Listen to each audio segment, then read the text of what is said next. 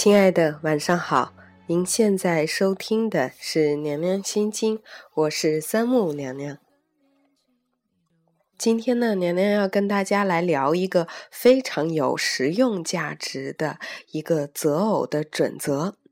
前几天呢，娱乐圈有两件大事儿，一件呢是女神高圆圆结婚，鲜花祝福，纯净而美好。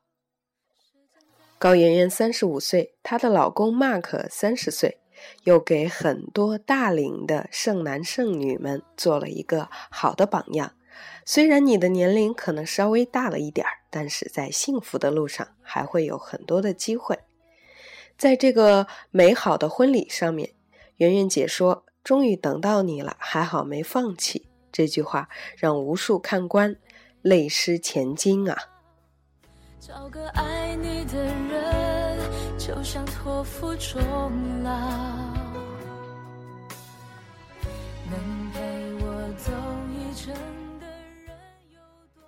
另一件事儿可能就没有这么好看了，那就是谢霆锋的妈妈拉着自己的女儿。一起向张柏芝发难，说霆锋当初和柏芝在一起的时候打游戏，工作拼命，早出晚归；而现在和王菲在一起，早睡早起，注重养生，还学会了做饭，整个儿从叛逆小子变成了乖乖虎。我记得我们小时候摔跤了，大人都会拍打地面，骂地面不好，害得自己的孩子摔倒了。直到现在，还有很多人是这么对待和教育孩子，以度过孩子摔倒以后非常疼痛、大呼大叫的这个难关的。谢霆锋的妈妈狄波拉那就做得更极端，儿子都三十几岁了，打不打游戏、睡不睡觉这种事儿，还要怪媳妇儿没有调教好。我想，狄波拉想描述的可能是一种状态。谢霆锋和张柏芝在一起的时候，因为双方性格和相处模式的原因，处于一种焦虑和不安定的状态；而和王菲在一起，因为菲姐的气定神闲和强大气场，给了他儿子更多的安全感。我想，狄波拉想要说的，可能就是在这件事情当中。在儿子不同的反应当中，可能能够体现这两个不同的女人究竟不同在哪里。只想在平淡中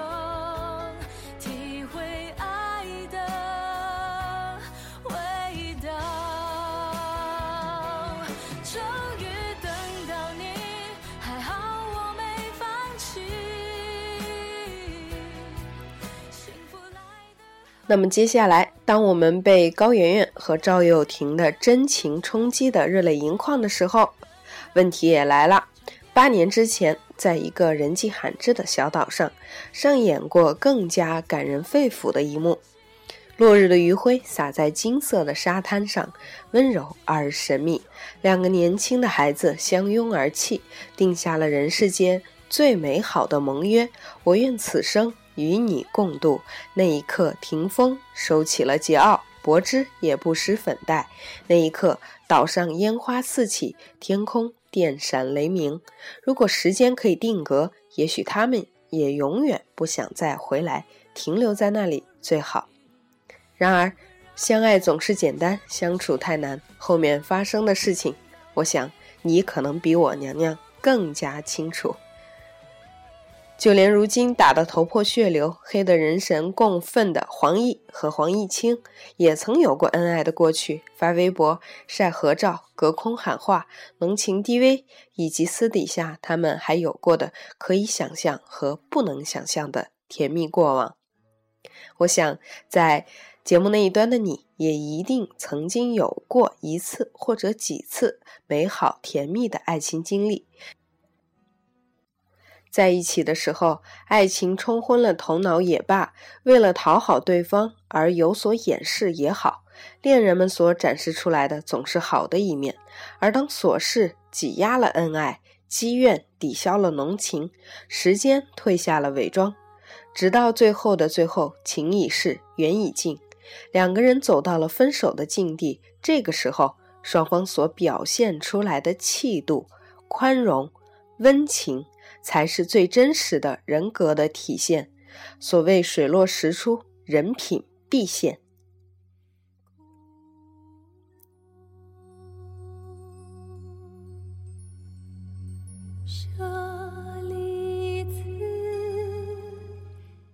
两个人的事情非常复杂，清官难断家务事儿啊。两个人因为爱而聚在一起的时候，为了更好的相处下去，或许还有讨论一下对错，调整一下彼此的需要；而到了分手的时候，再打压对方，以抬高自己，实在没有什么必要。更何况，你是什么样的人，就会遇见什么样的人。满世界大喊大叫说对方是个烂货、人渣，除了证明自己是个拾荒专业户、是个傻子，还能证明什么呢？这个时候，事实本身已不重要，重要的是双方采取的一个态度。有的是受了伤害还保护对方的大度男人和女人，也有的是得了便宜还卖乖、倒打一耙的小人。有一对夫妻，有着同一个朋友圈子，他们郎才女貌，生活幸福，还生了一个粉雕玉琢的可爱女儿。他们是圈子里公认的幸福家庭。忽然有一天，男人开始在朋友圈里大吐苦水，怒斥自己的老婆好吃懒做、虚荣无度，更甚的是婚内出轨，拿他的钱养小白脸儿。离婚前还想方设法转移财产，幸亏被他及早发现。于是很多人都向男人投上了正义的一票，将他前妻拉黑。直到有一天，在一个偶然的聚会上，他们中有人遇到了他的前妻，从他的嘴里听到了另外一种说辞。这个男人因为童年经历极度自卑，不许他的漂亮老婆和其他男人说话，监控他的正常社交生活，对家庭开支也极其吝啬，一吵架就不给生活费。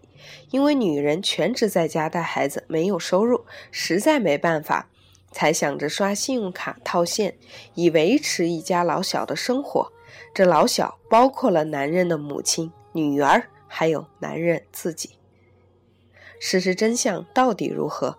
作为外人不得而知。但最起码，这个女人没有满世界去散布丈夫的不是。不知道男人在向别人说自己的老婆如何下贱的时候，有没有想过，这个女人也是当初穿着洁白纱裙被他迎娶的新娘，也是他宝贝女儿的亲生母亲啊！激情、浪漫、甜蜜这些东西具有强烈的不确定性和时效性，而人品却是伴随一个人终生的品质。说白了，就是一个人的本来面目。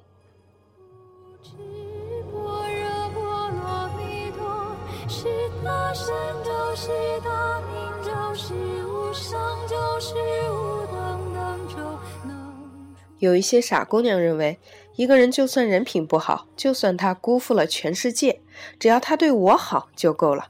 你有没有想过，他对你好，那是因为他现在多巴胺和去甲肾上腺素分泌的比较多。等这些东西折腾一阵子消停了以后，你就会变成全世界中的普通的一个。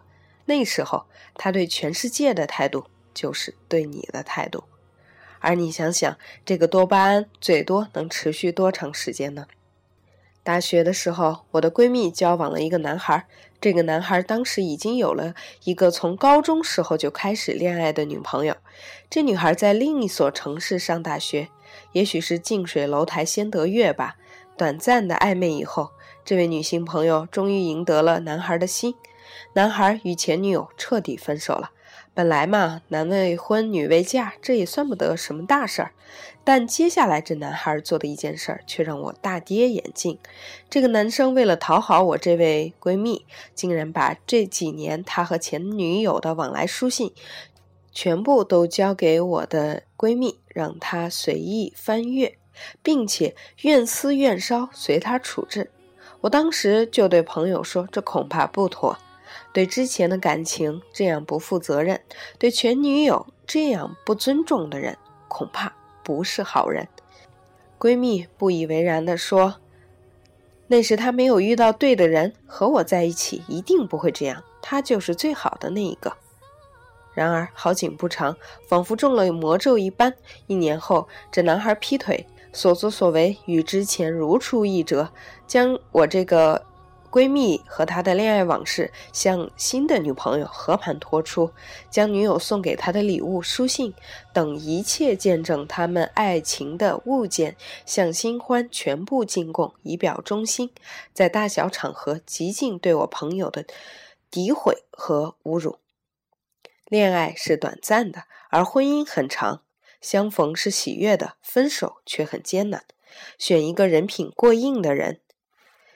不但能保证这一生有一个稳定的表现，也能确保万一走到缘分必须要尽的那一天，双方还能体面的退出，平静的生活。我也希望有缘能够听到今天节目的朋友，在心里对自己说。我希望能找到我的灵魂伴侣，和他共度此生。如果有一天我们实在不得已要分开，我也会替他保守所有的秘密，那些我们记录下来的过往美好的爱情花园，那个深夜里褪下刚强、颤抖着的单薄背影，那段遥远而痛苦的卑微往事，那块光鲜外表下难以启齿的暗伤。那处一招致命的要害所在，等等等等，所有当初双方坦诚相对的时候，互相分享的生而为人的不容易和艰辛，因因为我们曾如此深爱。当爱已成往事，沉默就是最好的道别。今天娘娘要分享的文章就是这样了。也许在你过往的经历当中，你或者你所寻找的伴侣，他的人品并没有那么的完整和美好。也许你也曾经做过这个文章当中提到的那些事情，比如曾经抱怨过前男友或者前女友，认为是因为他们不好，所以导致你的关系失败。听了这篇文章之后，你是不是有一个新的认识了呢？也许他们是垃圾的同时，也证明了自己就是捡垃圾的人。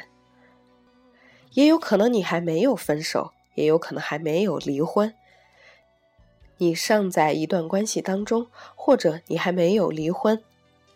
那么，在这样一段关系当中，你可能已经感觉到了你心目中对对方的一些怨言，认为他有些地方做得不够好，认为他并不是一个完美的人。那么，在这样的时候，可能你更要做的是去反思一下自己，自己是不是一个完美的人呢？如果不是的话，那么有没有可能让自己变得更好，从而经营出一段更好的关系？而不要把一切的责任都推给你的伴侣。想要好的爱情，要先遇到一个好人。在遇到一个好人之前，先要让自己变成一个人品更加端正的人。你说是不是这样呢？今天的节目就是这样了，咱们明天再见。欢迎您加娘娘的官方微信。